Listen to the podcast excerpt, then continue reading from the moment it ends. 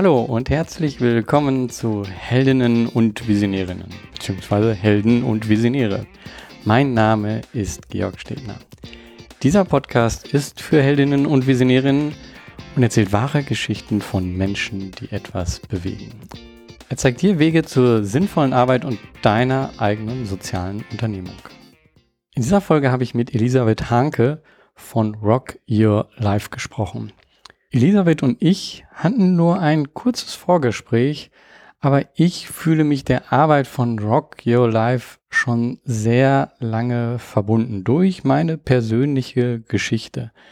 Ich habe den Kontakt auch schon vor Jahren mal gesucht und dann hat das irgendwie nicht geklappt. Die E-Mails sind untergegangen und ja, dann habe ich das jetzt einfach nochmal gemacht und ja, diesmal hatte es geklappt, nachdem wir das dann doch nochmal verschieben müssen. Also viel hin und her. Aber ich glaube, diese Podcast-Folge zeigt, dass es sein sollte, dass dieser Podcast einfach super passte und für mich war er Magie.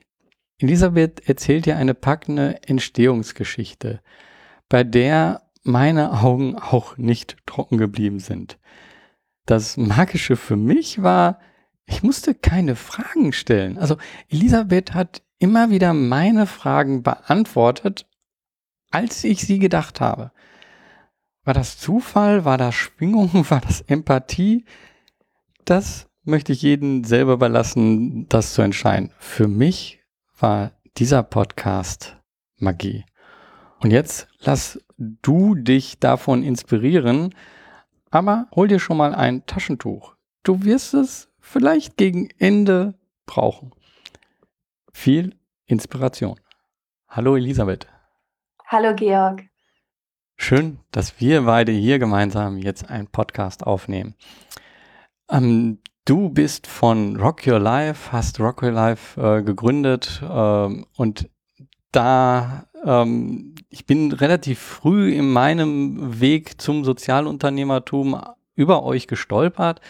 Einfach auch, weil ich dann gedacht habe, so, ja, sowas hätte ich auch gebrauchen können. Äh, dazu muss mhm. man äh, vielleicht wissen, einige Hörer wissen es vielleicht schon, also ich ähm, war auf der Hauptschule und ich habe mich mhm. dort nicht äh, wohlgefühlt, ähm, weil ich eigentlich ein anderes Leben auch noch für mich gesehen habe. Und ich habe dann Abi gemacht und ich habe dann studiert und all das gemacht. Aber äh, wenn man in irgendeiner Umgebung ist, dann irgendetwas anderes zu sehen, das ist immer, ja, da so rauszukommen, das ist unheimlich schwer. Und äh, mhm.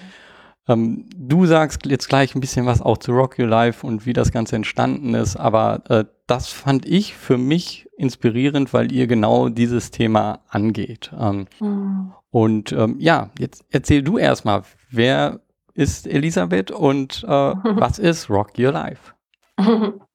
danke, danke, dass ich hier sein darf.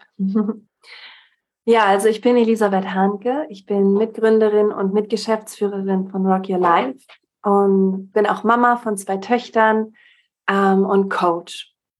So ein Rock Your Life ist vor mittlerweile fast 14 Jahren entstanden als Studierendeninitiative. Wir haben das während des Studiums gegründet, weil wir gesehen haben, dass in unserem Bildungssystem einfach unglaublich viel Ungerechtigkeit und Chancenungleichheit stattfindet und wir uns nicht damit abfinden konnten, dass wir in einer Gesellschaft leben, in der so viele Jugendliche nicht den Raum bekommen, in dem sie wirklich herausfinden können, wer sie sind, was sie können, was sie wollen und auch nicht die Community an die Seite bekommen, die sie darin unterstützt, ihren Weg zu gehen.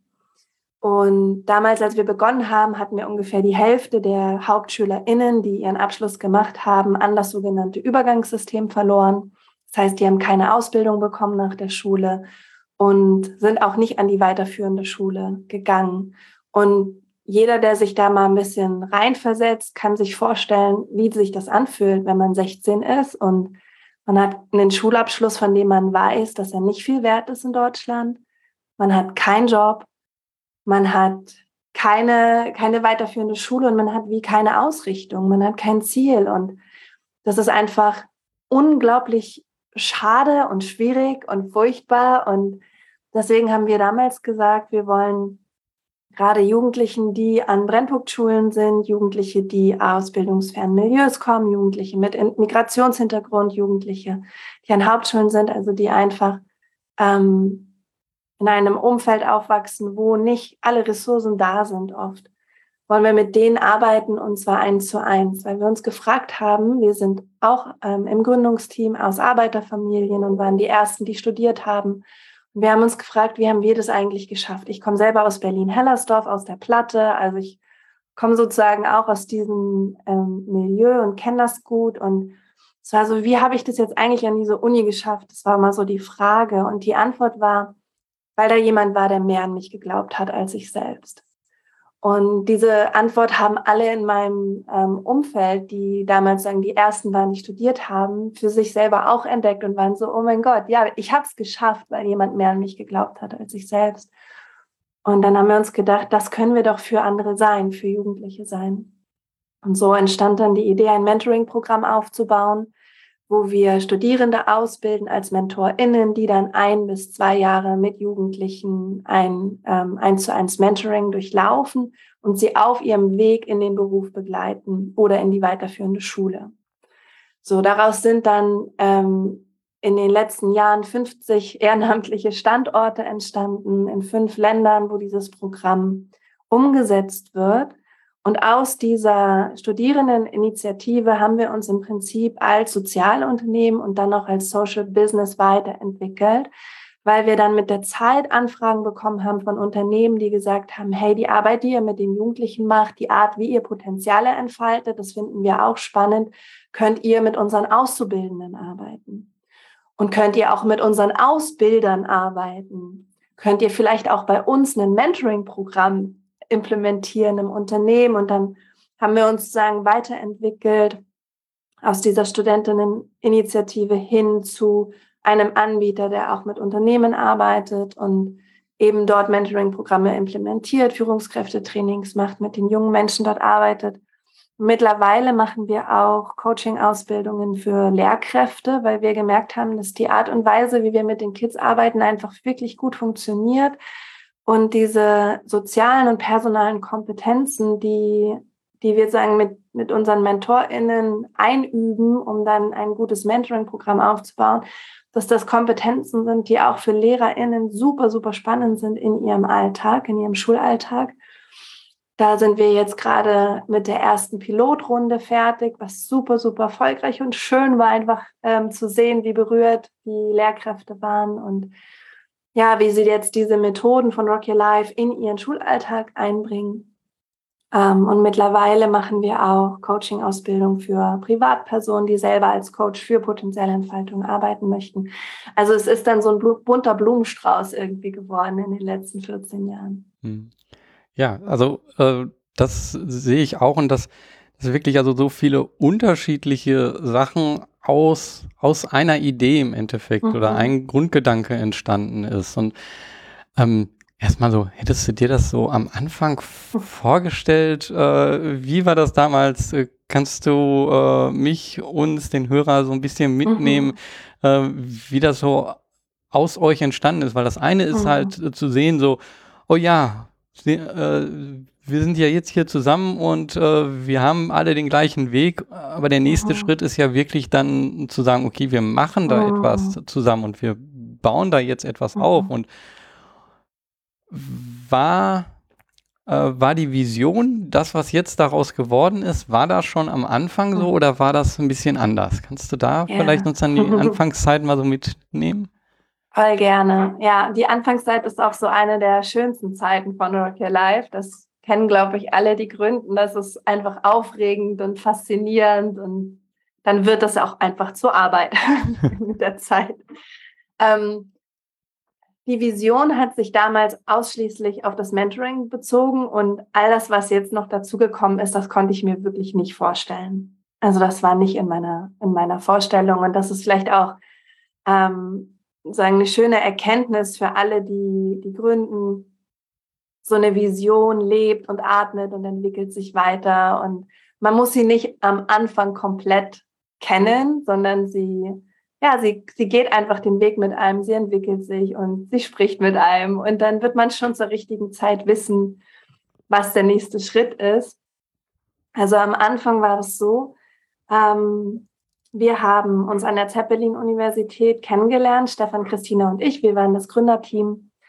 Und es gibt zwei, zwei Gründungswege. Die eine Geschichte ist die von Stefan und die eine ist die von, von mir. Und Christina ist sozusagen in beiden Gründungswegen involviert. Und ich kann euch das mal erzählen, allen, die zuhören, weil das wirklich schön ist. Also ich hatte selber einen Mentor an der Universität und der hat immer durch meinen Lebenslauf geblättert und hat gesagt, Frau Hanke, Sie müssen sich jetzt mal überlegen, was Sie nach, der, nach dem Studium machen wollen. Und ich war schwanger damals und war so irgendwie eigentlich total erfüllt mit meiner Schwangerschaft und war so, ach, ich promoviere nebenbei und krieg mein Baby und alles gut. Und er hat mich total gepusht. Er hat immer wirklich hat diesen Lebenslauf von mir vor sich liegen gehabt und da drin rumgeblättert. Das war Professor Kenning und hat gesagt, Sie haben ihre ganze ähm, junge Erwachsenenzeit mit Jugendlichen gearbeitet und sie haben sich ständig ehrenamtlich engagiert. Machen Sie doch was mit HauptschülerInnen. Und ich war so, hä, ich gehe bestimmt nicht zur Caritas oder in die Schule oder zu irgendeinem sozialen Verband. Das ist nicht aufregend, das möchte ich nicht. Und ich hatte gar keine Idee davon, was er meinte und was möglich ist. Und er, und er sagte zu mir, kennen Sie den Begriff Sozialunternehmertum? Ich war so, nee, kenne ich nicht. Und er so, naja, das sind ähm, Leute, die sich eines gesellschaftlichen Problems annehmen und es mit unternehmerischen Mitteln und einem unternehmerischen Mindset bearbeiten. Und ich war so, oh, oh Gott, ich war so fasziniert von diesem Gedanken und war so, wow, und habe meine Freundin Christina geschnappt am Abend und gesagt, pass auf, wir, wir, wir gründen das jetzt, wir machen jetzt was, wir schreiben ein Konzept. Und der Herr Kenning hatte zu mir gesagt, er hat mich quasi gechallenged, hat mich herausgefordert, hat gesagt, schreiben Sie ein Projektkonzept, äh, eine Projektidee ähm, und schauen Sie, ob Sie dafür äh, Spendengelder bekommen. Denn damals, als er mit, diese, mit mir dieses Gespräch hatte, hat die Hypo Vereinsbank ausgeschrieben, dass sie ähm, soziale Projekte, die in Gründung sind, mit 5000 Euro stipendieren würden und hat gesagt, wenn Sie das kriegen, ähm, gebe ich Ihnen mein Büro einmal die Woche, jeden Freitag und Sie können mit den Jugendlichen da arbeiten. Und ich war so, okay, Challenge accepted.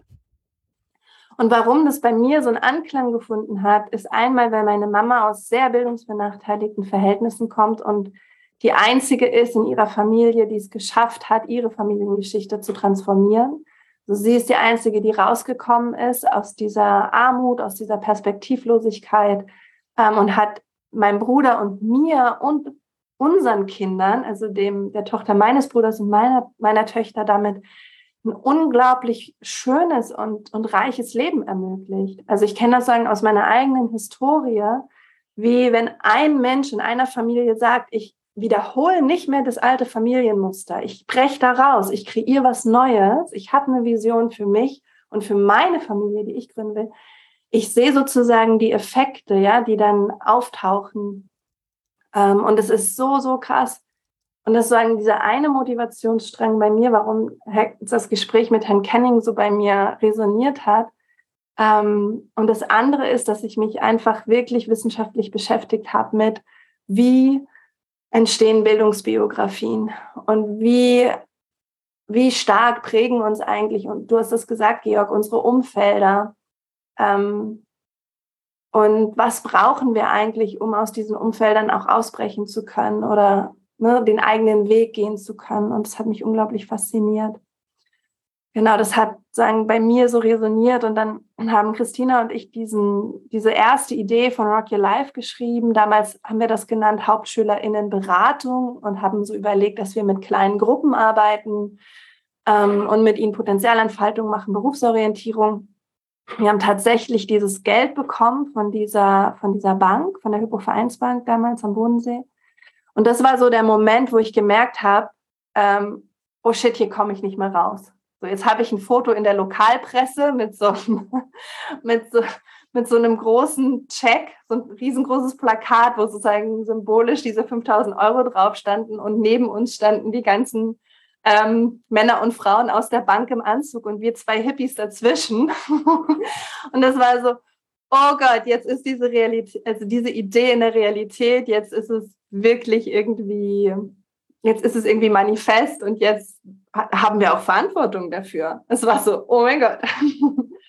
so, und die andere Geschichte war, jetzt hatten wir halt das Geld, aber wir waren nur zu zweit. So, und es gab jetzt noch die Geschichte von Stefan, der mit mir jetzt auch noch in der Geschäftsführung ist. Und Stefan hatte mit einer Gruppe von Studierenden den damaligen ähm, Finanzminister Per Steinbrück kennengelernt an der Uni. Und Per Steinbrück war so ein ziemlich rougher Typ, also recht, recht kantig und ähm, hat auch irgendwie kein Blatt vom Mund genommen. Die haben ein paar Flaschen Wein miteinander getrunken an der Uni in so einem Kaminabend. Und Herr Steinbrück sagte so, ähm, uns fällt hier politisch die Decke auf den Kopf, die Schere zwischen Arm und Reich geht immer weiter auseinander. Wir haben keine Möglichkeiten, das irgendwie aufzuhalten. Es gibt irgendwie gerade sagen wie keine, keine Intervention dafür, die, die wir kennen. Oder ähm, und, und er sagte im Prinzip, wir müssen ähm, diejenigen, die Bildungsgewinner sind, müssen quasi so viel erwirtschaften, dass die, die Bildungsverlierer sind, über den Sozialstaat getragen werden können. Und dann sind die Studenten natürlich ausgerastet und meinen so, es kann doch nicht die Haltung sein, dass man irgendwie eine ganze Generation Jugendlicher verliert und sagt, hier, schön seid ihr im Sozialsystem aufgefangen. Ähm, schönes Leben noch. und da ist so viel Energie freigesetzt worden. Und ähm, Stefan hatte erzählt, dass die dann wirklich diesen Herrn Steinbrück, also den damaligen Finanzminister, so angegangen sind und gesagt haben, hey, Herr Steinbrück, ähm, wir machen das, wir machen das Grassroots, wir machen das von unten und wir machen eine Bewegung. Und er war so, naja, viel Spaß. Wenn ihr das auf die Beine stellen könnt, meldet euch bei mir. Ähm, das war dann auch wie so eine Challenge. Das war so wie, ja, ihr seid irgendwie alle 20 und wollt hier irgendwie die Bildungsungleichheiten ausbügeln. Probiert's aus und wenn ihr was findet, wie es geht, meldet euch. So, und jetzt hatte Stefan eine Gruppe von Studierenden, also er hatte ein Team und Christina und ich hatten schon eine Idee und Geld. Und Christina war eben in beiden Gruppen und die hat uns dann zusammengebracht. Ist halt auch so eine schöne Gründungsgeschichte, weil es um bei Rocky Life immer um Community geht und immer um Netzwerke und Miteinander. Und wir sind auch so entstanden, dass wir zwei Gruppen zusammengebracht haben. Wir haben dann das Rock Your Life Konzept gemeinsam weiterentwickelt zu dieser 1 zu 1 Begleitung. Ähm, und sind dann wirklich relativ schnell losgestartet. Und zwar ähm, tatsächlich mit einem Termin in Berlin beim Finanzminister. Wir hatten eine PowerPoint-Präsentation gebastelt mit der Idee von Rock Your Life. Wir hatten noch keinen einzigen Schüler, keine einzige Schülerin, aber er hatte ja gesagt, wir dürfen kommen, wenn wir eine Idee haben. Und dann sind wir dahin gefahren haben ihm das vorgestellt. Er saß so zwischen seinen Bodyguards und seinem Pressesprecher und unser Universitätspräsident, äh, Präsident Professor Stefan Jansen hat uns begleitet, war auch dabei. Wir haben ihm das Rock Your Life Konzept vorgestellt und er sagte nur, das wird nicht funktionieren. Das könnt ihr vergessen. Da trifft Porsche auf Trabi hey, dann bin ich so ausgezuckt, weil ich, ne, ich bin in der Platte aufgewachsen. Also ich komme ursprünglich aus Anklamms, eine ganz, ganz kleine Stadt ähm, in Mecklenburg-Vorpommern. Also Perspektivlosigkeit ist ihr Name. und dann nach der Wende bin ich in Berlin-Hellersdorf aufgewachsen und ich war so, ich war so, Herr Steinbrück, das geht nicht. Ich habe so ich habe da einfach eine flammende Rede plötzlich gehalten. Ich weiß nicht, wo das herkam. Ich glaube einfach wirklich aus dieser so einer inneren so ein inneres Feuer und habe ihm tatsächlich so eine Geschichte erzählt, erzählt wie, wer, wenn nicht wir, wann, wenn nicht jetzt. und dann hat er tatsächlich dem zugehört und hat dann gesagt, okay, probiert es aus, ich werde Schirmherr. Und er hat dann, und das ist so verrückt, er hat dann ähm, von über seinen Pressesprecher Briefe an die großen deutschen Stiftungen verfasst und uns empfohlen. Das hat er gemacht, paar Wochen oder Monate später. Also total verrückt. Und wir sind dann wieder zurück an den Bodensee, ähm, an unsere kleine Uni in Friedrichshafen und haben angefangen, ähm, mit, mit der ersten Schule zu ko kooperieren. Das war die Ludwig-Dürr-Schule in Friedrichshafen. Ähm, und wir sind mit zwölf Studierenden hingegangen. Wir hatten total Schiss. Wir waren so, mein Gott, hoffentlich wollen überhaupt Jugendliche mitmachen, weil jetzt haben wir es alles schon so groß angekündigt, überall. Und jetzt müssen wir auch irgendwie Realitäten schaffen. Und ich kann mich an das Gefühl erinnern, wir waren so aufgeregt, wir haben echt so gedacht, boah, hey, wenn die uns jetzt auslachen oder sagen, ey, wir haben gar keinen Bock auf euch, was, wo kommt ihr denn her? Dann, dann wissen wir nicht, was wir machen sollen. Und dann ist es ganz anders gekommen. Wir waren zu zwölf ähm, an dieser Schule und haben vor zwei Schulklassen vorgestellt, also circa 40, 50 Kinder waren das. Wir haben unsere kleine Gruppen gebildet und einfach gesagt, hey, wir wissen, Übergänge sind schwer. Ähm, wir wissen, es ist nicht leicht, sich zu orientieren. Für uns war das auch schwierig. Wir wollen euch unterstützen. Was haltet ihr davon? Und wirklich jeder einzelne Jugendliche hat gesagt, ich mache mit. Jeder. Dann hatten wir plötzlich so zwischen, ich, das weiß ich nicht mehr genau, zwischen 40 und 50 Jugendliche, also zwei Schulklassen, die alle mitmachen wollten. Und, und es war so spannend, weil wir haben ja gedacht, so akzeptieren die uns als Studierende, ne, als AkademikerInnen oder kommen wir da jetzt so hochnäsig und wir wollen euch helfen? Und wir waren sofort auf Augenhöhe und die Jugendlichen waren so krass, weil zu mir hat ein Jugendlicher gesagt, so, was machst denn du eigentlich, Elisabeth? Und ich habe gesagt, ich studiere. Und er so, aha, du gehst noch in die Schule. Ich so, mhm. Und wie alt bist du? So, naja, 23. Mhm, bist ja schon ganz schön alt. Mhm, okay. Hast du ein Auto? Nee. Verdienst du dein eigenes Geld? Nee. Mhm. Hast du eine eigene Wohnung? Nee, nicht wirklich. Mhm. Also wenn ich in deinem Alter bin, hat er gesagt, dann habe ich das alles. dann habe ich meine Ausbildung, dann habe ich einen Job und dann habe ich ein Auto und dann habe ich eine Wohnung der gesagt, wie kriegst du dein Geld? Ich so, naja, Mama und Papa helfen mir. Und er hat mich einfach nur ausgelacht. Und das war so cool, einfach diese Lebenswelten, die da aufeinander getroffen sind und sich so gegenseitig irgendwie erlebt haben. Und ich erinnere mich an eine Schülerin, ähm, der habe ich so gesagt, so, hey, weißt du, ähm, auch ihr könnt uns ganz viel beibringen. Und dann schaut sie so mich an von unten nach oben und ich war halt schon immer so ein Hippie und sie schaut mich an und sagt so, ja, Style. so witzig. Also es war einfach total cool. Wir haben richtig connected und dann haben wir allen Jugendlichen gesagt, ihr kriegt alle einen Mentor oder eine Mentorin. Wir kommen in zwei Wochen wieder. So, jetzt hatten wir aber nur zwölf Studierende und wir hatten eine Uni, wo 600 Studierende ähm, waren, also nicht groß und waren so, okay, jetzt brauchen wir aber auch Studierende innerhalb von zwei Wochen. Und dann sind wir zurück an die Uni und wirklich, Georg, wir haben in, wir sind in jedes Seminar gegangen, in der Mensa. Wenn die Leute gegessen haben, standen wir da mit Flipcharts und Plakaten. Wir haben jeden Einzelnen angequatscht, so er will zum Mentor, Mentorin werden bei Rock Your Life. Jeder hat von uns gehört in den nächsten zwei, zwei Wochen. Und dann haben wir innerhalb von zwei Wochen 80 Studierende rekrutiert. So, dann haben wir denen natürlich auch gesagt, die kriegen alle einen Menti. Jetzt hatten wir aber nur 40 bis 50 Mentis und mussten dann noch die nächste Schule mit an Bord holen, damit die eben auch alle einen Schüler oder eine Schülerin kriegen. Also wir haben einfach ganz, ich glaube, wir waren einfach so, wir haben einfach, ich weiß nicht, wir haben einfach die ganze Zeit in einer Vision gelebt und Sachen versprochen und dann nachgearbeitet. Also wir haben einfach immer zu nachgearbeitet. So, dann haben wir die laufen lassen und dann haben wir relativ schnell gemerkt, hm, ich glaube, wir müssten die MentorInnen ausbilden. Weil wir haben, wir haben die einfach gematcht in so einem Art Speed-Dating-Prozess, also so wie man ein Date sucht und dann so Speed-Datings macht im Café. So haben wir das mit denen auch gemacht. Da haben die ihre Paare gefunden.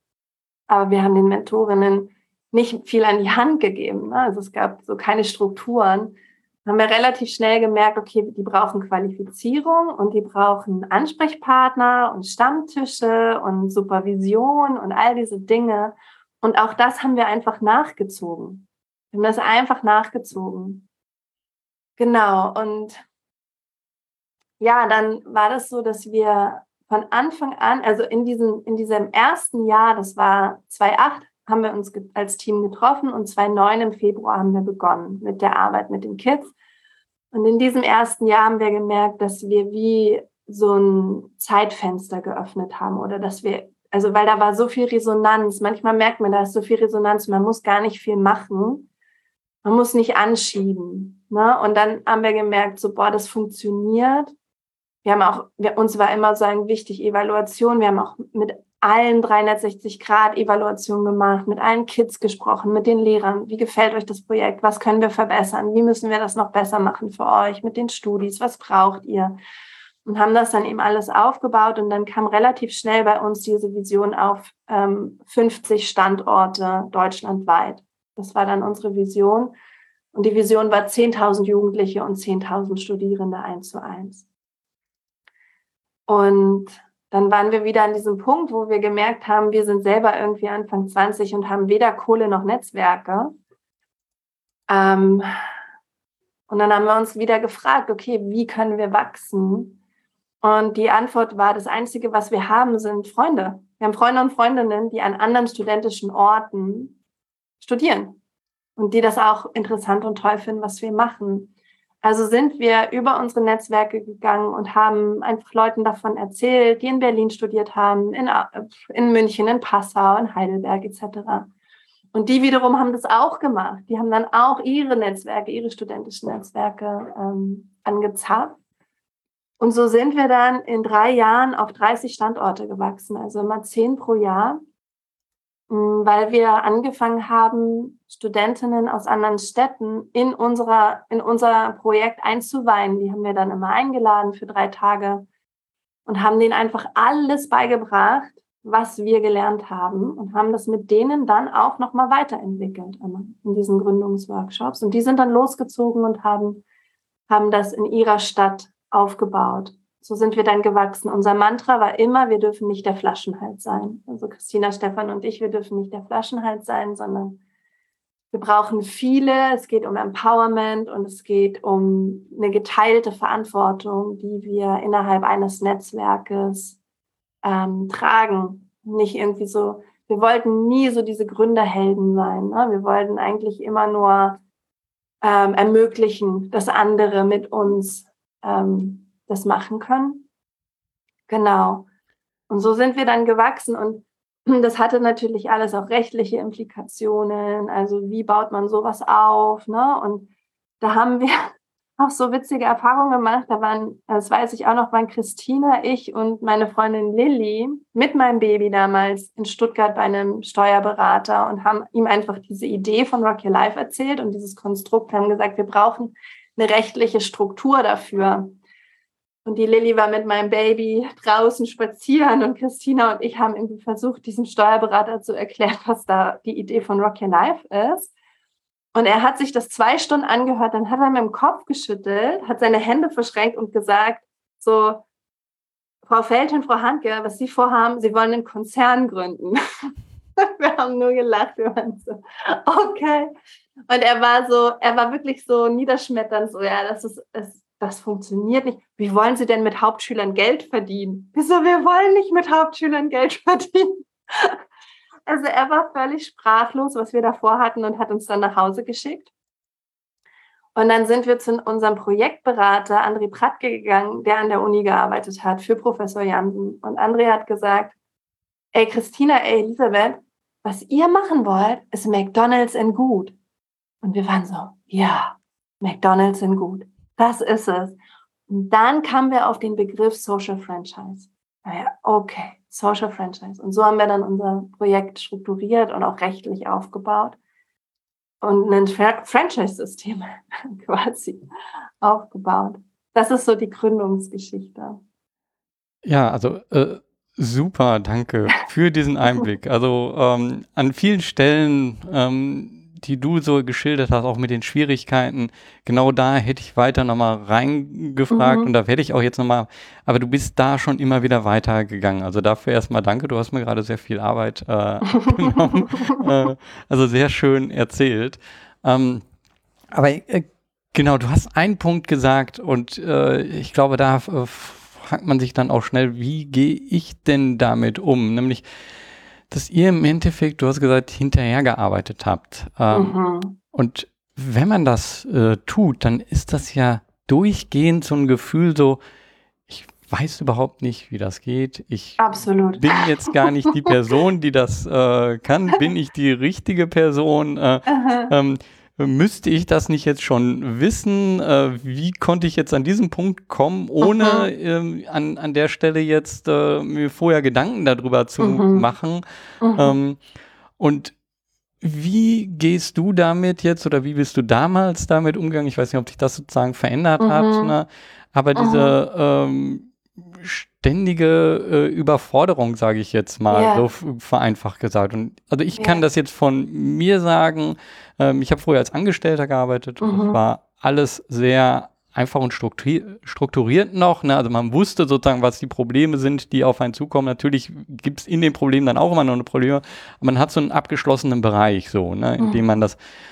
Und als ich Unternehmer geworden bin, gab es auf einmal keinen Bereich mhm. mehr. Ne? Das ist mhm. überall eingerissen und äh, ich habe dafür gemerkt, so, äh, ich muss mich selber überhaupt erstmal mhm. erden oder äh, irgendwie mhm. eine Ruhe finden in mir selber, damit ich damit mhm. umgehen kann. Und ich habe dann äh, mhm. für mich Meditation gefunden, also äh, auch eine Spiritualität. Aber vielleicht kannst du da noch mal zu dir sagen, wie, wie war das, wie war das sozusagen am Anfang, äh, dass das auf einmal dich sozusagen auch wirklich überrollt hat, euch überrollt ähm, und wie gehst du jetzt damit um? Weil mhm. das hört ja eigentlich nicht auf. Das ist ja, ja. jetzt immer noch so. Mhm. Das ist eine schöne Frage. Ähm, es, es ist wirklich so, also dieses, dieses Hinterherrennen und Hinterherarbeiten, ne? das ist so. Es tauchen auch ständig so wie neue Herausforderungen auf, von denen du vorher nicht geahnt hast, dass die überhaupt kommen könnten. Ne? So.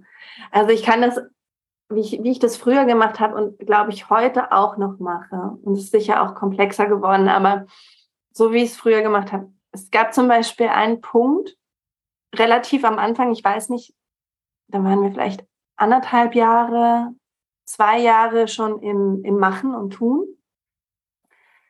Und dann ist mir siebenteils eingefallen. Also es hat mich wirklich so richtig erwischt. Ich bin so komplett so ein heiß geworden innerlich, war so, oh mein Gott, wir machen hier Mentoring. Wir haben das damals noch Coaching genannt, Coach und Coachie früher. Wir machen hier Coaching. Ich weiß gar nicht, was Coaching ist.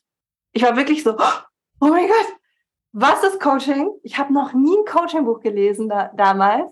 Ich war so, oh mein Gott, vielleicht, dann habe ich gesagt, Stefan, Christina, wäre das interessant, wenn einer von uns eine Coaching-Ausbildung macht, damit wir mal verstehen, was wir da mit den Kids machen und warum das funktioniert? Die waren so, ja, wir haben keinen Bock. Und ich so, aber ich habe Bock. und dann, wie bin ich vorgegangen? Pass mal auf, Georg, wirklich. Ich kann mich noch erinnern, ich, hab, ich arbeite gerne im Bett. Ich saß also im Schlafanzug im Bett mit meinem Rechner und habe einfach gegoogelt Coaching Bodensee. So. Und dann habe ich gefunden die äh, Konstanzer Seminare mit Ulrich Dehner und habe den einfach angerufen und gesagt, Ulrich Dehner, hier ist Elisabeth Hahnke, andere Seite vom Bodensee. Wir machen hier ein Projekt mit Jugendlichen. Wir haben keine Ahnung, was wir da machen. Kannst du mit uns, kannst uns helfen? Und er so, ja, super. Er hatte damals nämlich ein Projekt gemacht äh, für Arbeitslose oder, oder Arbeitssuchende und hat ein Coaching-Netzwerk aufgebaut mit 600 Coaches, die kostenfrei für Arbeitssuchende Coaching gemacht haben. Also er hatte auch schon diesen ehrenamtlichen Drive und es hat irgendwie super gepasst. Und hat er gesagt, ja, er kommt mal vorbei. Dann haben wir mit ihm gearbeitet und dann hat er mal angefangen, ähm, zwei Jahre lang unsere sagen für uns TrainerInnen auszubilden, die dann unsere MentorInnen ausbilden, bevor ich die Coaching-Ausbildung gemacht habe und dann selber in die Trainerinnenausbildung gegangen bin. So, und bei ihm habe ich ganz, ganz viel gelernt. Und in der zweiten Trainerausbildungsrunde, also ne, wir haben TrainerInnen, die Rock Your Life TrainerInnen, die unsere ehrenamtlichen Studierenden qualifizieren und auch mit unseren Jugendlichen Workshops machen zur Potenzialentfaltung, begleiten zum Mentoring. Und dann bei der zweiten Trainerausbildungsrunde, ich habe alles immer mitgemacht, ähm, sagte plötzlich eine äh, meiner Trainerinnen zu mir, weißt du eigentlich, wer Ulrich Dehner ist? Und ich so, naja, ein Coach hier am Bodensee, ein super Typ halt. So, wie hast du das geschafft, dass er für dich die Rocky Life Trainerausbildung macht? Ich so, hä, na, ich habe ihn gefragt. Und sie war so, dir ist schon klar, dass er einer der Coaches ist, die Coaching nach Deutschland gebracht haben dass er eine Koryphäe ist, dass er der Gründer von Deutschen Coaching Verbund ist. Und ich war so, nein, das war mir nicht klar. und sie war so, oh mein Gott, Elisabeth. Und ich glaube, ganz viel funktioniert für mich so. Also, es ist, ich sehe, oh mein Gott, da ist eine Lücke, aber ich, das ist wirklich eher wie es überrollt mich dann die Erkenntnis. Es ist nicht so, dass ich die vorausschauen kann, dann suche ich ganz, ganz schnell eine Lösung und ich gerate tatsächlich meistens an die richtigen Leute. Das ist total, das ist total verrückt. Genau, und dann habe ich eben selber auch die Coaching-Ausbildung noch gemacht bei ihm und konnte dann dieses ganze Wissen in der Firma verankern, was richtig, richtig gut ist. Ähm, genau, also wir haben uns Experten gesucht. Das ist das eine. So, wenn wir uns ein, wir haben einfach uns wirklich richtig viel helfen lassen, auch so steuerlich oder finanziell. Wie, wie macht man das jetzt? Ne? Wie gründet man so eine Firma? Wie baut man so einen Vertrag auf? Ähm, das haben wir. Also, und wir haben auch immer, und ich glaube, dass es unser Erfolgsrezept ist, dass wir Dinge einfach auf, in die Welt gestellt haben, ohne die Ressourcen zu haben. Wir hatten auch keine Kohle. Wir hatten die ersten zwei Jahre für kein Geld gearbeitet. Und dann plötzlich trifft zum Beispiel Christina einen alten Familienunternehmer, also wie schon ein sehr, sehr älterer Herr, der so begeistert ist von der Idee und, und gesagt hat, weil damals haben Christina und ich schon mit dem, waren mit dem Studium fertig, Stefan hat noch studiert und wir brauchten für Christina und mich irgendwie Kohle. Und dann hat dieser Mann gesagt, Christina und Elisabeth, ich überweise euch ein halbes Jahr jeden Monat 1000 Euro als Geschenk. Ihr seid wie meine Enkel jetzt. Und ihr müsst aber, ich mache das nicht länger und es gibt nicht mehr. Es ist gerade so viel, dass ihr überleben könnt. Es ist nicht genug, um davon gut leben zu können und es ist nur ein halbes Jahr. Und ihr müsst schauen, ob ihr in dem halben Jahr das schafft, dass ihr Geld reinkriegt in die Firma, damit ihr arbeiten könnt. Also solche Momente, ne, das kannst du nicht planen, das kannst du nicht vorwegnehmen. Und ich glaube, da habe ich ein extremes Urvertrauen, dass sich Türen öffnen, wenn man seiner Vision folgt. Und dass man aber auch richtig viel Gas geben muss, um dann ähm, ja einfach auch für sich, so ne, eine Tür geht auf, aber man muss durchgehen. so, und, und ich glaube, das ist das andere. Also wir haben, also das andere eben, das zweite, wir haben Dinge in die Welt gestellt und uns dann gefragt, wie können wir das, also ne, wie können wir jetzt eigentlich Ressourcen aufstellen? Ähm, es ist das Vertrauen, was wichtig ist, die Einladung, dass dir andere helfen, dass du nicht allein bist. Du musst es nicht alleine machen. Also niemand von uns hatte Rock Your Life alleine geschafft. So, wegen diesem, wegen diesem älteren Unternehmer konnte ich meine, meine ähm, Promotionsstelle aufgeben. Weil das hatte ich auch noch, damit ich irgendwie Geld kriege, ich ein Stipendium. Hm. Und dadurch konnten wir überhaupt erstmal mit Stiftungen anfangen zu, zu arbeiten und sagen, Zeit investieren in, in Stiftungsarbeit und Gelder reinkriegen in die Firma. Genau. Und das eine, glaube ich, Erfolgsrezept ist, dass ich da durch diese Überforderung nicht an den Punkt gekommen bin, zu reflektieren.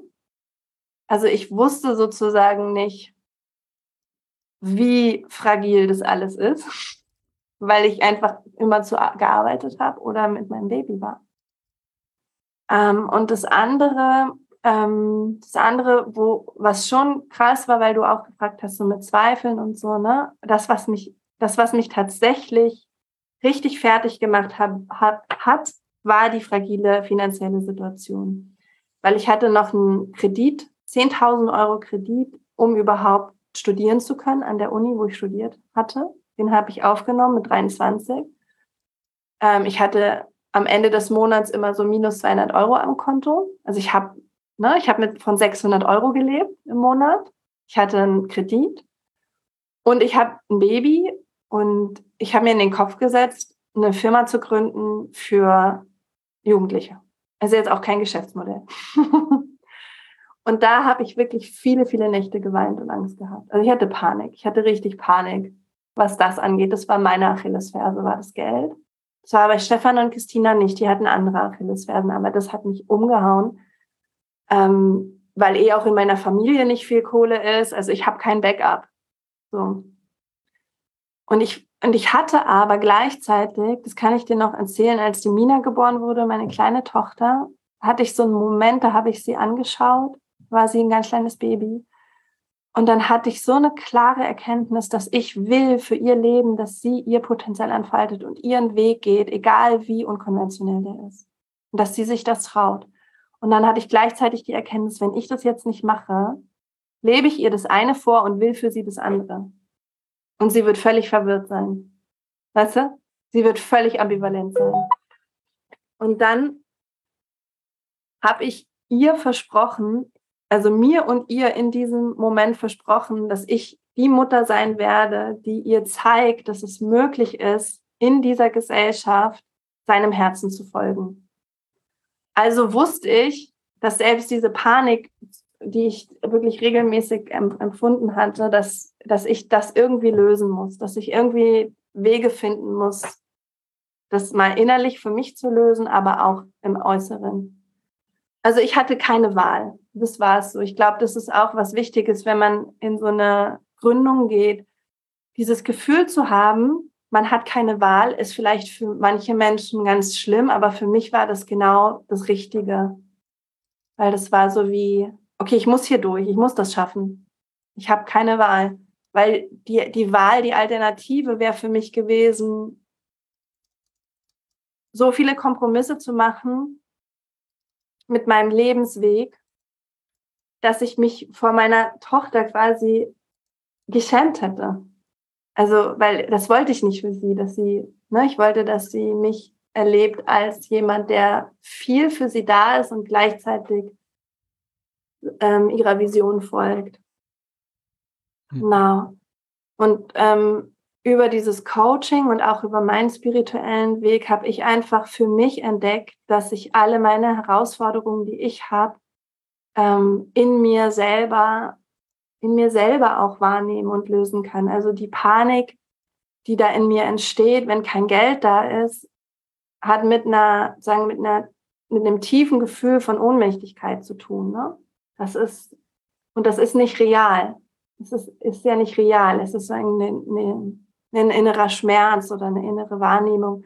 Und dann mit dieser Ohnmacht zu arbeiten und, und, mit, und sich mit der mal anzufreunden und der zu begegnen, so dass sie nicht, diese Unmacht nicht Entscheidungen in deinem Leben trifft, sondern dass du das Steuer in der Hand hältst ne, und mit diesen inneren Ängsten umgehst und lernst, sie zu transformieren.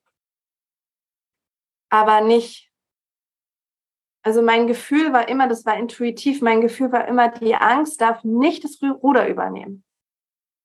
Hm. Das, das darf die nicht.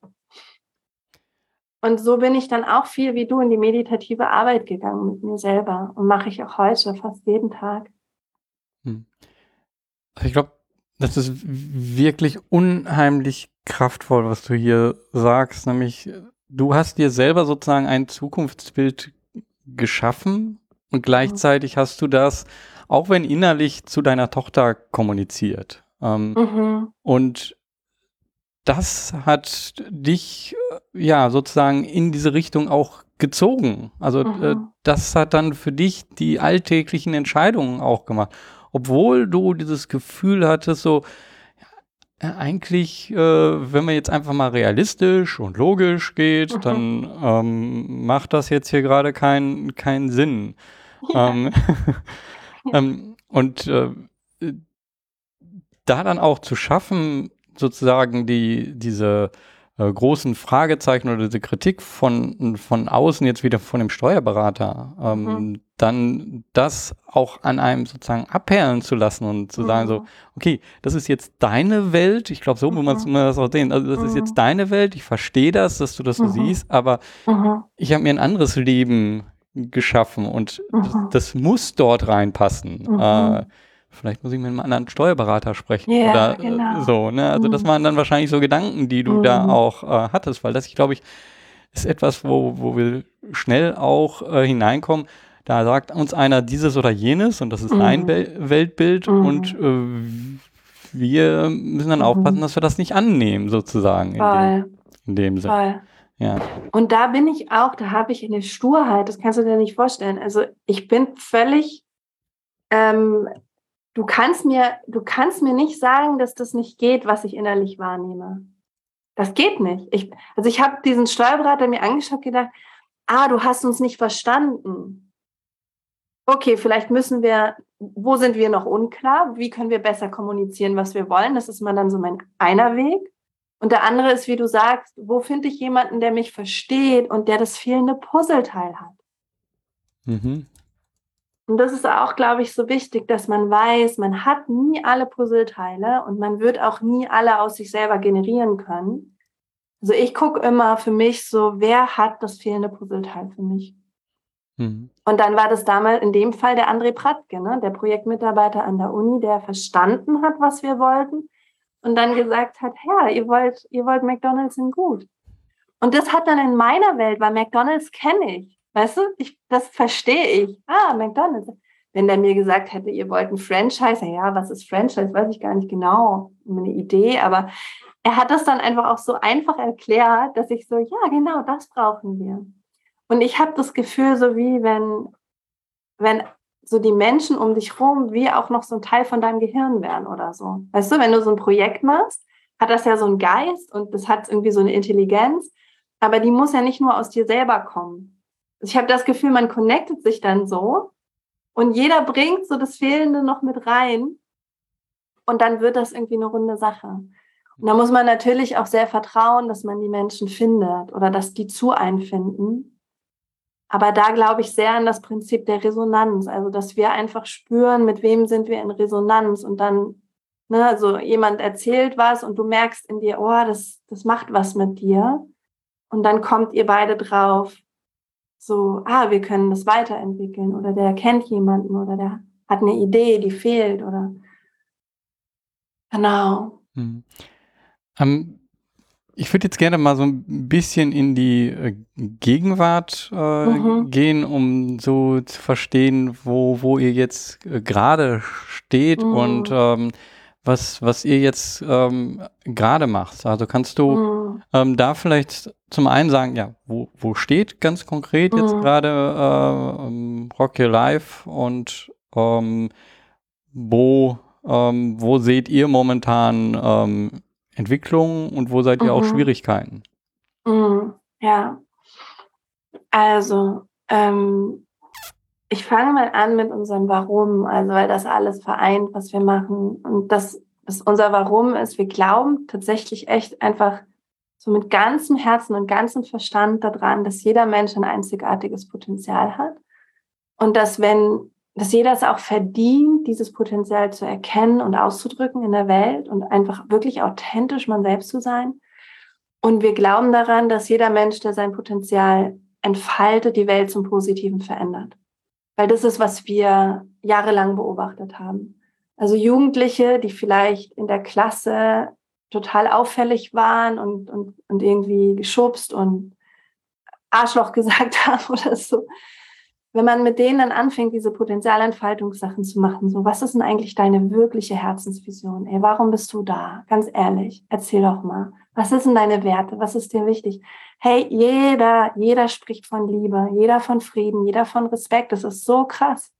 Dass wenn die Menschen bei sich sind und nicht irgendwie, ja, eine Rolle spielen oder in so alten Mustern irgendwie funktionieren oder verletzt sind oder so, ne? Wenn die keine Schutzstrategien haben, weil sie ganz bei sich sind, dann will jeder Mensch sich verbinden und jeder Mensch fängt an, empathisch zu sein. Und das ist so ganz normal. Das ist ganz natürlich für uns Menschen, dass wir empathisch sind, dass wir verbunden sind, dass wir uns helfen wollen. Und es hat mich so fasziniert in der Arbeit mit den Jugendlichen. Weißt du, die Jugendliche, wo Lehrer zu mir gesagt haben, vergiss es, mit der Klasse zu arbeiten. Wir sind einfach froh, wenn die mit der Schule fertig sind. Die gehen zu 80 Prozent in die Arbeitslosigkeit und es ist uns scheißegal. Wir haben einfach keinen Bock mehr auf die. Das habe ich gehört, ja. Und selbst die Kids, die sagen, aufgegeben wurden vom System, wenn du mit denen in diesen Raum gehst, fangen die an, von Liebe zu reden und von, von, ne, und von Respekt zueinander. Und das ist einfach so schön. Und das ist halt, was wir glauben. Also wir glauben wirklich, dass wir diese Welt nur verändern können über das Individuum, über den inneren Wandel. So. Und jetzt hat aus diesem Warum sind einfach nochmal mehr Zielgruppen entstanden. Also das Rocky Life Mentoring hat mittlerweile 25.000 junge Menschen erreicht. Ähm, und wir merken aber auch durch Corona ist uns, sind uns die Zahlen echt auch eingebrochen. Es ist richtig schwierig, in Corona-Zeiten Ehrenamt zu akquirieren. Ähm, auch wenn alle, die bei uns mitmachen, richtig viel Gas geben. So, und wir haben jetzt im, sagen, in, in diesem Bildungsbereich von uns. Wir haben drei Geschäftsbereiche, den Bildungsbereich, den Coachingbereich und den Unternehmensbereich. Und in diesem Bildungsbereich haben wir jetzt angefangen, eben auch mit Lehrer und Lehrerinnen zu arbeiten, weil wir gemerkt haben, der Hebel ist auch noch mal größer, wenn wir mit LehrerInnen arbeiten, die dann halt einfach in einer Schule wirken und so viele Jugendliche erreichen können. Das ist das eine, wo wir gerade dran sind, dieses Thema der Potenzialentfaltung und Wertschätzung und Community-Arbeit in die Schule zu bringen über die Lehrkraft. Ähm, und das andere, was wir im Bildungsbereich machen, ist, dass wir das Mentoring-Programm digitalisieren. Also, dass wir ein Online-Mentoring-Programm gerade aufbauen, wo wirklich einfach, wo nicht nur Studierende MentorInnen sind, sondern, sondern Beruf, also Leute im Beruf oder ähm, auch Leute, die keinen Beruf haben, ist ja egal, also Erwachsene einfach, die schon mitten im Leben stehen. Ähm, das ist super gut. Also da erhoffen wir uns, dass wir nochmal richtig, richtig viele Jugendliche erreichen können und richtig viel Ehrenamt ähm, pushen können. Aber ja, es gibt eine Partnerorganisation von uns, AWEF, die sind in Frankreich, die machen seit drei Jahren Online-Mentoring und die erreichen im Jahr 8000 Jugendliche. Das ist halt ein Traum. Und das wollen wir auch. Das ist halt unser Wunsch und auch hier echt die herzliche Einladung, wer mithört und sagt, boah, ich hätte auch Bock, mich als Mentor, Mentorin zu engagieren oder als Jugendlicher von dem hier zu profitieren. Da kann man auf ähm, unsere Seite gehen. Ähm, vielleicht in den Shownotes kannst du das ähm, machen. Ja. Ähm, da kann, kann sich jeder anmelden und bewerben und wir suchen da ganz dringend einfach nach Leuten, die mitmachen wollen. Da sind wir gerade am Anfang. Genau, und dann haben wir eben diesen Coaching-Bereich, auch der ist so ein bisschen durch mich entstanden, weil ich einfach in diese Coaching-Arbeit sehr tief eingestiegen bin. Und da haben wir einen Podcast, einen Coaching-Podcast und auch hier die Einladung, wer irgendwie Coaching-Inspiration braucht, sowie, da gibt es ganz viele Folgen, so wie gehe ich konkret mit Herausforderungen um, wie kann ich meine Ängste besänftigen, wie finde ich meine Vision, mein Purpose, mein Warum. Da gibt es ganz viele Folgen, das kann man machen. Ähm, genau, und dann machen wir eine Coaching-Ausbildung, bilden eben Coaches für Potenzialentfaltung aus, die unsere Arbeit in andere gesellschaftliche Bereiche bringen. Ähm, genau, und dann gibt's diesen Unternehmensbereich, wo wir ganz, ganz gezielt mit Unternehmen arbeiten und das ist auch echt super, super schöne Arbeit, wirklich. Also da bauen wir eben Mentoring-Programme in Unternehmen da geht es einfach darum, diesen intergenerationalen Austausch zu, zu ermöglichen, diese Wertschätzungskultur aufzubauen und auch in Unternehmen eben Menschen zu helfen, dass sie ihr Potenzial in ihrem Beruf leben können und nicht ihre Persönlichkeit an der Garderobe morgens abgeben und dann irgendwie von 9 to 5 irgendwie ihren Job machen und dann froh sind, wenn sie wieder zu Hause sie selbst sein können, sondern dass man eben auch diese Kultur in Unternehmen verankert. Hey, ihr profitiert alle davon, wenn Menschen in ihrer Kraft sind und wenn sie ihren Werten folgen können und ihre Stärken einsetzen können und so weiter. Das ist, wo wir jetzt stehen, so von der Gesamtorganisation. Und das ist natürlich eine massive Herausforderung gerade. Wir haben nie jemanden in der Firma gehabt, der irgendwie Marketing oder Kommunikation gemacht hat. Ähm, ähm, also der, der das wirklich verstanden hat, eine, eine Firma irgendwie da dahingehend aufzustellen. Wir haben jetzt, ne, wir haben drei Geschäftsbereiche, wir haben so viele Zielgruppen und wir gehen eigentlich komplett gegen den Trend, weil der Trend ist im Moment, dass du mit deiner Firma am besten ein Produkt hast, was richtig gut läuft und eine Zielgruppe und du gehst immer mehr in die Tiefe. Also die Strategie, unternehmerischen Strategien sind eigentlich gerade so, fokussier dich, fokussier dich, fokussier dich. Was machen wir? Breite, breite, breite. Und auch hier sind wir wieder an der Stelle, wo ich völlig überfordert bin und selber nicht weiß, hä, wie bringen wir das zusammen? und, so. und wie handeln wir die einzelnen Projekte mit unserem Team? Und wo ist die Aufmerksamkeit? Und wie bündeln wir unsere Ressourcen? Und das ist auch wieder extrem spannend zum Lernen. Ähm, und gleichzeitig merken wir, die Vision ist halt so groß. Die Vision sagt halt, dass wir ähm, Programme bauen dürfen für unterschiedliche Zielgruppen. Also machen wir das halt. Mhm. Ja, so da, da sind wir gerade und was uns auch echt gerade sehr stark beschäftigt, ist einfach nach Corona als Team wieder richtig zusammenzuwachsen, weil wir ja, wir einfach zweieinhalb Jahre Remote-Arbeit, das macht was. Weil wir mhm. haben schon extrem viel darauf Wert gelegt, dass wir auch so, so Kultursachen machen über Zoom und so, aber das das ist für mich auch nochmal so eine Erkenntnis, das Digitale ersetzt 0,0 die menschliche Begegnung. 0,0. Und man sieht über Zoom immer nur, weißt du, oben, unten tragen wir Jogginghose und oben sind wir irgendwie im Hemd. Und keiner weiß, wie es den Leuten wirklich geht, weil man zeigt ja immer nur irgendwie sein Zoom-Gesicht. Ja. Und da sind wir gerade echt am Hasseln, weil alle sind auch irgendwie gewöhnt, zu Hause arbeiten zu können und es ist auch schön, aber ja, dieses wieder Zusammenkommen als Team, das beschäftigt uns voll. Ja. Genau. Ähm, und so die Sachen. Also wir verlinken das in den Show Notes, wo man sich da melden kann bei euch. Mhm, ich glaube, das ist genau. einfach, ja, äh, man merkt an dem, wie du das äh, erzählst, dass das auch unheimlich erfüllend ist und äh, selber mhm. auch nochmal eine unheimliche Wirkung in einem selber. Also ich glaube, mhm. die äh, Mentoren, Mentorinnen nehmen da so mhm. viel für sich selber auch mit mhm ähm, mhm. durch diese Gespräche. Vielleicht nochmal, wie heißt der Podcast, wenn man da mhm. mehr von deinem Coaching mhm. erfahren möchte? Äh, wo finde ich den und wie heißt der? Mhm. Der heißt Emerge. Ähm, dein Coaching-Podcast mit Elisabeth Hanke. Okay. und ja. das Teil von Rock Your Life, genau. Und den gibt es dann bei rockyourlife.de slash podcast. können wir vielleicht auch verlinken. Mhm. Ja. Oder eben auf Spotify, genau. Mhm. Ja, super.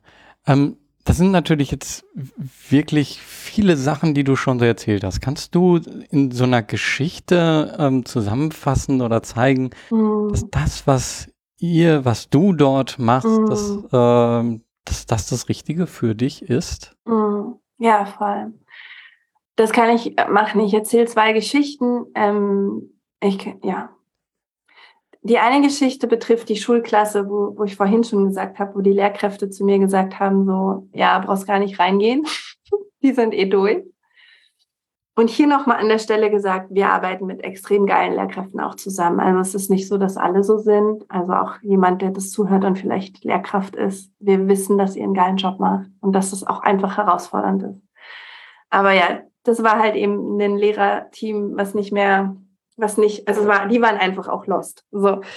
Und ich habe das mit meiner, meiner, echt meiner liebsten Freundin und Soul-Schwester Madeleine Petsche zusammen gemacht, dieses Training. Weil also, wir haben gesagt, ey, kein Problem, gebt uns diese Kids, kein Problem. Und wir kamen rein in den Raum und es war auch wirklich so geil.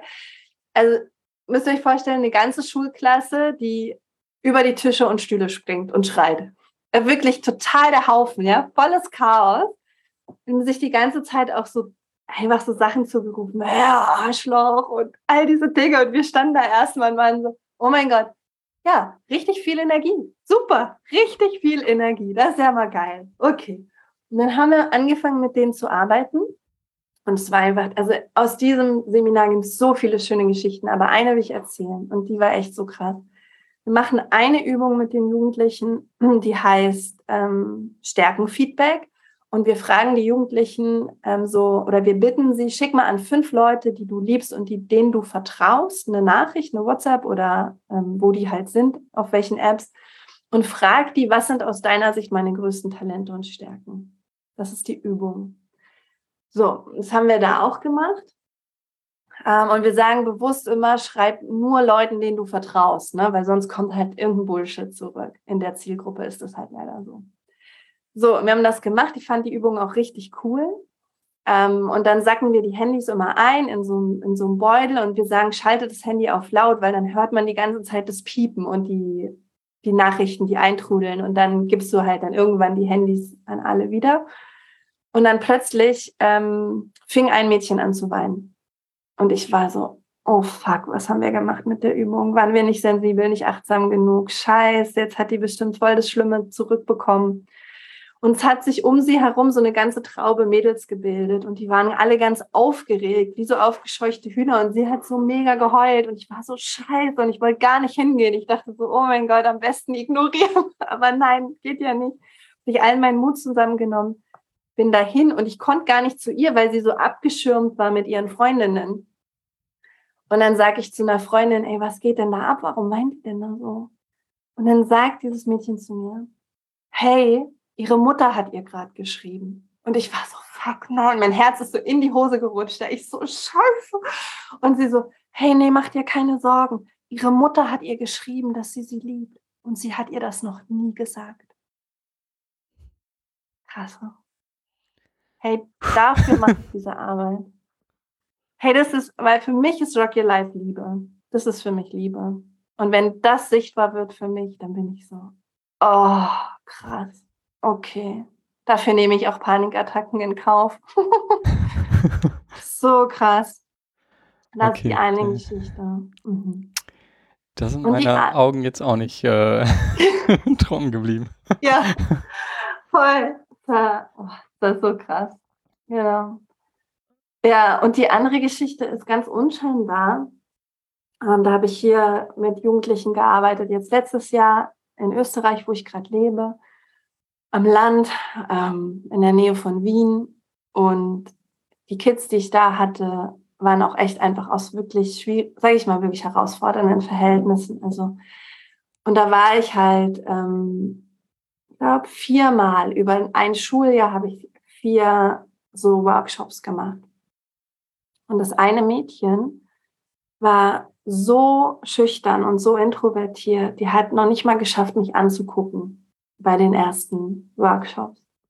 Die war so, so schüchtern. Und ich habe im Nachhinein erfahren von der Lehrerin und von der Mentorin, dass sie mit ihrem Papa lebt und dass der sehr kontrollierend ist. Also der erlaubt ihr gar nichts. Also wenn sie will ins Kino, sie darf nicht. Sie will spazieren gehen, sie darf nicht. Ähm, sie wird sehr kontrolliert und unfassbar zuckersüßes Mädchen. Und halt einfach komplett in sich, in sich eingegraben. Und am letzten Training, im vierten, das ist das, wo alles zusammenkommt. Also wo, wo die Kids wirklich dann sehen, okay, das sind meine Stärken, meine Werte, meine Träume. Das ist das Feedback, was ich von den anderen bekomme. Das ist so wie pure Wertschätzung. Und dieses Mädchen ist so aufgeblüht. Das war so krass. Sie hat so rote Bäckchen bekommen und die hat mich angeguckt und die hat mit mir geredet und die hat angefangen, in der Gruppe zu teilen, was ihr wichtig ist und wie sie ihr Leben gestalten will. Wofür sie losgehen will, was ihre Stärken sind, was ihre Träume sind. Und sie ist so aufgeblüht, also wirklich wie eine Blume. Wie eine Blume ist dieses Kind aufgeblüht. Und ich habe sie mir angeschaut und ich war so, ey, das ist Rock Your Life. Das ist so, das ist der Unterschied, den wir machen. Das ist der Unterschied. Und das ist so unscheinbar und das siehst du auch nur, wenn du darauf achtest. Also jemand anders hätte vielleicht das gar nicht wahrgenommen, weißt du, aber genau auf diese Momente achte ich. Wie fühlt sich jemand an? Wie schaut mich jemand an? Wie ist die Hautfarbe? Wie ist die Energie im Körper? Teilt er was? Spricht er was? Wie spricht er über sich? Und das ist für mich so, das ist für mich wirklich gelebte Potenzialentfaltung. Ähm, und dafür mache ich, mache ich diese Arbeit. So, wenn ich diesen Shift sehen kann in den Leuten. Hm. Hm. Also am liebsten würde ich mit dir jetzt noch eine halbe Stunde oder Stunde weiterreden. Wir sind ja, zu, zu, ganz vielen Punkten überhaupt nicht mhm. gekommen. Ähm, aber ja, wir haben hier sozusagen ein zeitlichen, äh, mhm. äh, zeitliches Limit. Ähm, daher so jetzt hier zum Abschluss. Ähm, zum einen, wo kann man ähm, euch erreichen? Wie kann man euch am besten äh, kontaktieren? Hast ja mhm. gerade schon mal gesagt, aber vielleicht nennst du nochmal die Webseite. Mhm. Ähm, und ähm, ansonsten, was ist äh, dein Gedanke für die Zukunft von Rock Your Life? Also wo mhm. soll sich das hinentwickeln? Mhm, voll schön. Danke. Ähm, genau, einfach über rockyourlife.de gehen und dann gibt es da zu den einzelnen Programmen auf der Website immer unten auf der Website ein richtig, richtig großes Bild mit Ansprechpartner. Das sieht man dann und dann kann man da einfach schreiben. Man kann an die info at rockyourlife.de schreiben. Für alle, die Lust haben, einfach sagen, diese Coaching-Sachen ein bisschen mitzumachen, kostenfrei, die können auf rockylife.de slash podcast sich im Newsletter eintragen. Ähm, und da gibt's jede, jeden Monat auch ein kostenfreies Live-Coaching über Zoom, was ich anbiete. Da kommt immer eine Gruppe zusammen und wir reflektieren über ein bestimmtes Thema. Jetzt am 3. November machen wir Inneres Kind. Das ist ganz schön. Und das kriegt man dann einfach den Link und den Zugang immer über den Newsletter per Mail. So, genau. Und wenn man direkt eben mit einer Person sprechen will, dann einfach über die Website.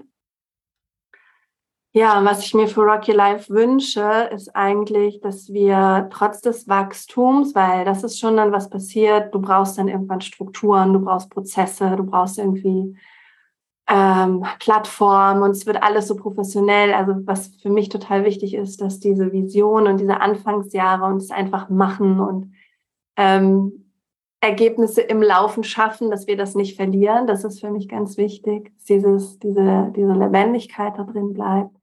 Was ich mir wirklich wünsche, ist, dass einfach all die Programme, die wir jetzt haben, ganz viele Menschen erreichen. Das ist wirklich, was ich mir wünsche. Es gibt jetzt nichts Neues mehr, was wir kreieren wollen. Es gibt jetzt wirklich das, was wir haben, das funktioniert, das ist wissenschaftlich geprüft. Ähm, wir sehen das natürlich auch an den Geschichten, dass das läuft. Und ich möchte einfach, dass so viele Menschen wie möglich in ihr Potenzial kommen und, und in diese Berührung auch mit sich selbst und ihren Weg finden und am Ende des Lebens einfach sagen, hey, das war ein richtig gutes Leben. Es war mein Leben, es war mein Weg. Und egal, wo ich hergekommen bin und wie wenig am Anfang da war, ich habe mir ein Leben kreiert, das mich erfüllt hat. Und das wünsche ich mir einfach, dass wir da einen Beitrag zu leisten können, einen großen Beitrag zu leisten können. Mhm.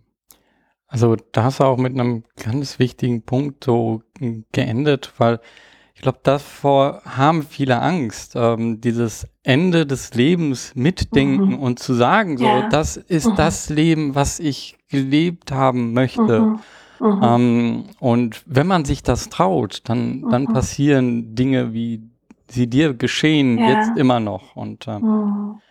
also ähm, super. Wir hätten noch in so vielen Dingen tiefer mhm. hineingehen können. Wir haben gar nicht äh, so sehr über euer Business, wie ihr das aufgebaut habt, wie ihr die Unternehmen mhm. bekommen habt, wie ihr die angesprochen habt, wie ihr die mhm. Finanzierung mhm. hinbekommen habt. Ähm, also vieles, aber wir sind so tief in das Persönliche und äh, mhm. diesen Weg gegangen, ähm, dass ich mich dafür nochmal wirklich äh, groß bedanken möchte. Also danke für diesen Einblick und ähm, danke, dass du mir hier wirklich viel ähm, ja, Arbeit, Arbeit ist es nicht, aber viel übernommen hast, weil jedes Mal, wenn ich so gedacht habe, okay, jetzt schreibe ich mir die Frage auf, hast du darauf schon direkt geantwortet. Also super. danke dafür. Und ähm, mhm. ja, ich wünsche dir noch einen schönen Tag äh, und bin gespannt äh, und hoffe, wir treffen uns mal persönlich ja. und Vielleicht gibt es auch noch mal eine zweite Folge irgendwann. Ja, das wäre schön, genau. Danke dir für den Raum. Danke, dass du diesen Podcast ins Leben gebracht hast und so viele Menschen inspirierst dadurch. Hm. Dass sie sich auch trauen, den Unterschied zu machen und für die Vision loszugehen, die sie gerufen hat. Ne? Das ist richtig schön. Hm. Danke. Ja, danke dir. Dankeschön. An dieser Stelle nochmal ein großes Dankeschön, Elisabeth, für dieses Gespräch, für diesen Einblick und ja, dass du mir hier die Arbeit, Fragen zu stellen, abgenommen hast. Dankeschön. Wenn ich den Podcast hier in drei Wörtern zusammenfassen würde, dann würde ich sagen Lebenseinstellung, Mindset, Selbstbildnis. Diese drei Wörter sagen eigentlich etwas sehr Ähnliches aus, aber haben doch schon sehr unterschiedliche Nuancen. Und die haben sich hier in unserem Gespräch auch gezeigt. Also zu Anfang, das ist das, was ich hier mitnehme, war es unheimlich wichtig, dass sie jemand hatte, ein Mentor, der ihr in gewisser Weise ein anderes Bild von ihr selber gezeigt hat. Also wir sehen jeder von uns ein Bild von uns selber und schauen auch gegebenenfalls im Spiegel und sehen uns da auf eine bestimmte Weise. Und wenn jemand anders kommt und sagt so, hm, also ich sehe ein anderes Bild, ich sehe nicht das Bild, was du siehst, dann kann das unheimlich etwas verändern. Und das ist ja auch im Essenz das, was äh, Rock Your Life macht. Hier ein Bild von jemandem zu bekommen, das anders ist, als man sich selber sieht, das kann sehr inspirierend sein. Aber dann, da komme ich zum nächsten Punkt, gehört dann noch ein kleiner Schritt dazu, nämlich zu sagen, okay, wenn du mich anders siehst und du meinst, ich könnte dieses oder jenes, Challenge accepted, wie Elisabeth gesagt hat, oder Herausforderung annehmen. Das bedeutet machen. Du setzt etwas um. Das Wichtige dabei ist, du machst das ohne zu wissen, wie. Denn das ist etwas, was sehr viele Menschen abhält zu handeln. Sie denken, ich muss erstmal verstehen, wie geht das? Nein, es geht nicht darum, das Wie zu wissen, sondern Lösungen finden sich auf dem Weg. Du fängst an, ins Handeln zu kommen. Und da fand ich die nächste Geschichte, die Elisabeth erzählt hat, unheimlich inspirierend. ja, sie sitzt einfach dort im Bett und recherchiert und ja, spricht dann direkt jemand an, schreibt direkt eine Nachricht. Einfach so. Also direkt ins Handeln gekommen. Hätte sie jetzt weiter recherchiert, hätte sie noch genauer geguckt, dann hätte sie gemerkt, so, hm, die Person, die ich da jetzt gerade gefunden habe, das ist ja eine Koryphäe. Und auf einmal hätte sie sich wahrscheinlich anders verhalten und hätte sich gefragt, okay, spricht die Person denn mit mir? Und schon ist dieser Kontakt, diese erste Kommunikation eine ganz andere und hätte wahrscheinlich auch zu ganz anderen Ergebnissen geführt. Dadurch, dass sie einfach ähm, davon ausgegangen ist, ach, da ist jemand, der kann mir helfen, dann gehe ich darauf äh, zu und sich gar nicht so viel Gedanken gemacht hat, also auch gar nicht so viel recherchiert hat, wer ist diese Person, dadurch ist das Ganze so zustande gekommen, dass sie da die Unterstützung bekommen hat. Also nicht zu viel recherchieren, denn vielleicht verbauen wir uns damit auch Wege. Aber an der Stelle möchte ich noch selber einen kleinen Tipp mitgeben, weil was ich auch selber festgestellt habe und bei einigen anderen auch gesehen habe, wenn das eine Person ist, bei der man besonderen Respekt empfindet, dann hilft es, sich einfach vorzustellen, okay, die Person hat eh schon abgesagt. Also ja, aber ich mache das trotzdem einfach nur, um die Lernerfahrung zu haben, weil wenn ich diese Absage von dieser Person bekommen habe, dann habe ich ja schon eine Absage bekommen, dann weiß ich auch, warum ich abgesagt äh, wurde und dann weiß ich auch, was nicht so gut läuft. Und ja, das kann ja eh nicht klappen, aber ist eine super Lernmöglichkeit.